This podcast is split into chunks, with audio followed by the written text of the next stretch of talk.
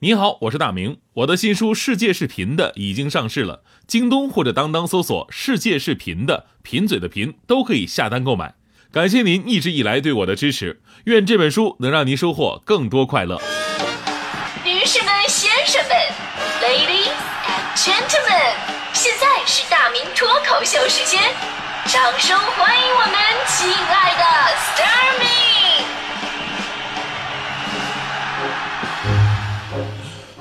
欢迎各位来到今天的大明脱口秀，我是大明。今天在这期脱口秀说之前啊，我我先郑重的提示各位吧，就是今天的内容呢可能会引起各位的不适，容易引发世界观崩塌、自我怀疑、狂躁、抑郁，所以请监护人呢在小朋友的陪同之下谨慎的收听，是吧？不是这话并没有说反，因为小朋友听的会很合适，监护人听完可能真的会疯的，我跟你说。所以在这里，首先有三点建议：第一呢，收集你身上的贵重物品，尽量的不要让自己随手就能抓到它们；第二，相信明天会更好，不要想不开；第三呢，现在立马删除你所有小学语文老师的联系方式，因为你很可能听完之后会找他们要求退还当年的学费。这期节目并不好笑，因为呢，这都是我们播音员主持人用血和泪换来的知识，用我们的内部价格就是一个字五十块钱来衡量，那就是字字泣血。而今天我给各位来上一课，你你认为一定你读对了那些字，今天已经完全不对了。当然不可否认啊，我我个人小的时候就是属于那种特别马虎的，而且想当然也犯过，就把同学冯某某读成了马某某，同学不乐意了，我还教育他，你说咱俩的关系少了点能怎么着呢？你知道吗？但是我得声明一点，接下来我讲这些字儿啊，可绝不是说那种对错分明的，而是老师当年明明就是这么教你的，但如今的汉语词典已经完全改变了。这事情的起因呢，是昨天我收到了一个五十块钱的罚单，简直不可思议啊！我天哪，我读错字了，这平时都是大迪才会收到的呀。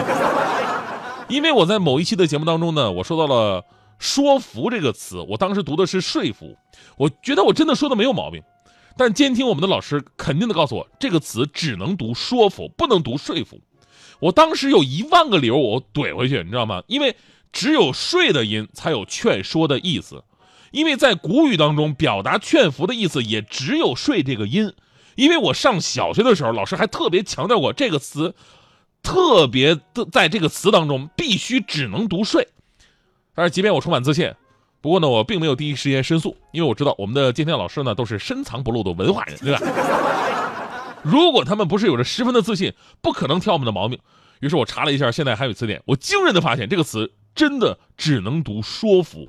于是我被说服了，我我真的不知道这个词是什么时候改过来的。我相信很多朋友老师也是那么教过你们的，这个词只能读说服。当然了，也可能有小的朋友说了，哈，你错了，我们一直就读说服，你们老师教错了。好，那接下来咱们再听这个词啊，一骑红尘妃子笑，请问这句话里边哪个字我读错了？你肯定说。那个字读“骑”，是名词，表示马或者骑马的人。哈哈哈！我告诉你，我刚才读这个词里一个字都没有错，人家就叫“一骑红尘妃子笑”，因为“骑”这个字在最新的汉语词典里边根本就没有“记”这个音。怕了吧？不要问我为什么，因为我把“坐骑”读成了“坐骑”，被扣了多少五十块钱，你们知道吗？还有写作业的“作”，多音字念“作”也念“作”，对吧？那么，请问我们炒菜里边放的调味品，它到底叫什么呢？很多朋友说是佐料，对不对？我到昨天为止也是这么以为的，但真正的读音是佐料。速效救心丸，赶紧吃下去吧。为什么我们老师从小讲的会跟现在的读音差别这么大呢？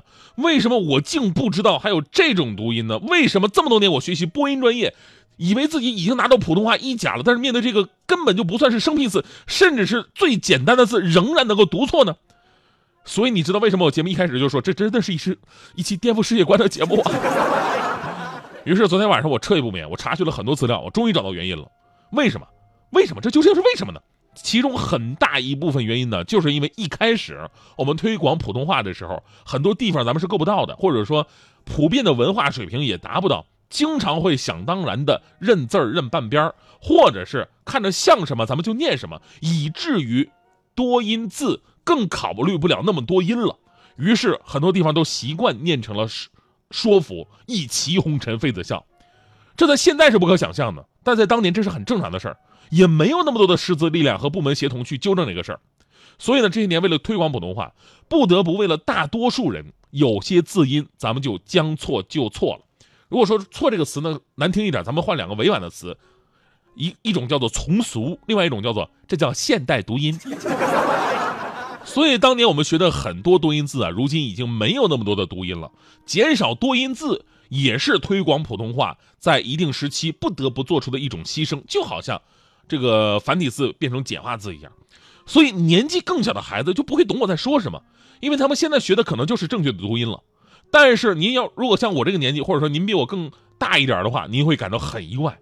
不过其实咱们再往上追溯的话，还有我们这个年纪很多人根本就不知道的事儿。比方说“荨麻疹”，但是之前这个字儿根本就不念“荨”，应该读“钱”呐。钱麻是一种植物，一碰到皮肤就痒，容易过敏。到现在，钱麻这个植物都读钱麻，字典上也这么写的。但为什么后边加了一个“疹”字，就变成荨麻疹了呢？是吧？而且明显两者应该表达的是同一个意思。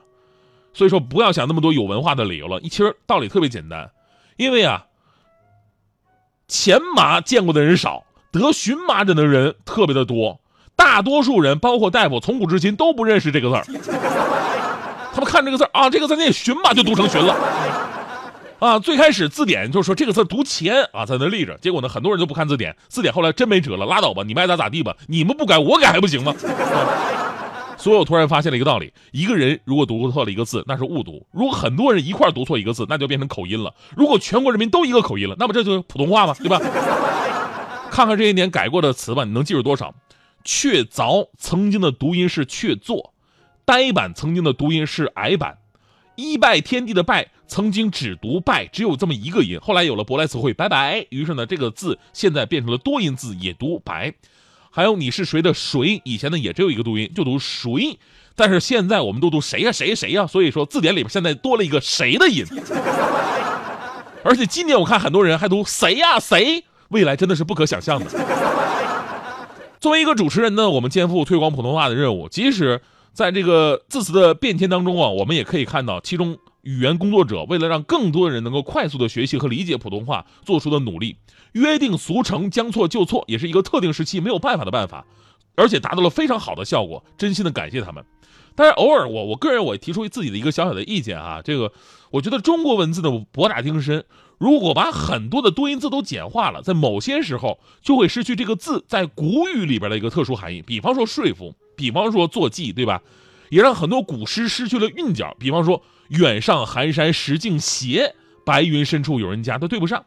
也让某些诗句呢失去了平仄，比方说“一骑红尘妃子笑，无人知是荔枝来”，它的二四六字是仄平仄对着第二句的平仄平。如果改成了“一骑红尘妃子笑”，那么一句的二四六字就变成了平平仄，这就对不上下句的这样一个平仄关系了。所以呢，在推广普通话的时候，可不可以在允许混用的同时，也保留一下这个字的古意呢？因为古意也代表着中国文化的深厚底蕴呢。当然了，这个事儿最根本还在于什么呢？其实我我真的总结了一下，最根本的还是在于我们每个人真正的应该去好好学习一下汉语文字还有普通话。如果我们每个人都能够读对、读准，都能正音的话，那么也就无所谓的将错就错了。别看我们都是中国人啊，但是 真的让你念字儿的话，你未必都能念准。中国文字太过繁杂，一个字儿，十个人里边有一个人能念错的，那就是常见字了；十个人里边有三个念错的，那就是繁体字；十个人里八个念错，那就是生僻字。而一个字儿，十个人全都念错，请问这是什么字？很简单，这字儿就念错嘛。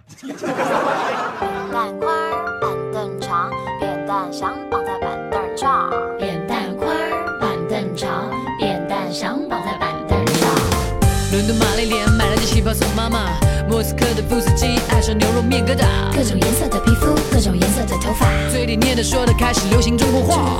多少年我们苦练英文发音和文法，这几年换他们卷着舌头学平上去路的变化。平平仄仄平平仄，好聪明的中国人，好优美的中国话。扁担宽，板凳长，扁担想绑在板凳上，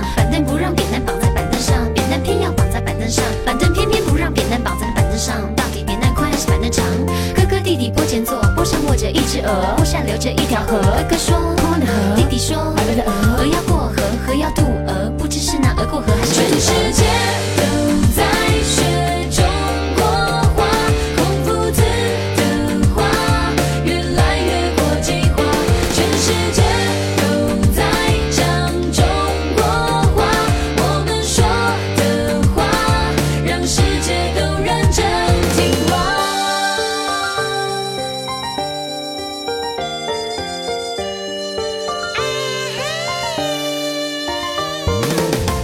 纽约苏珊娜开了间相逢 lunch bar，柏林来的沃夫冈的胡琴配着电吉他，各种颜色的皮肤，各种颜色的头发。嘴里念的说的开始流行中国话。多少年我们苦练英文发音和文法，这几年换他们卷着舌头学评上去路的变化。这这平平，这这平。好聪明的中国人，好优美的中国话。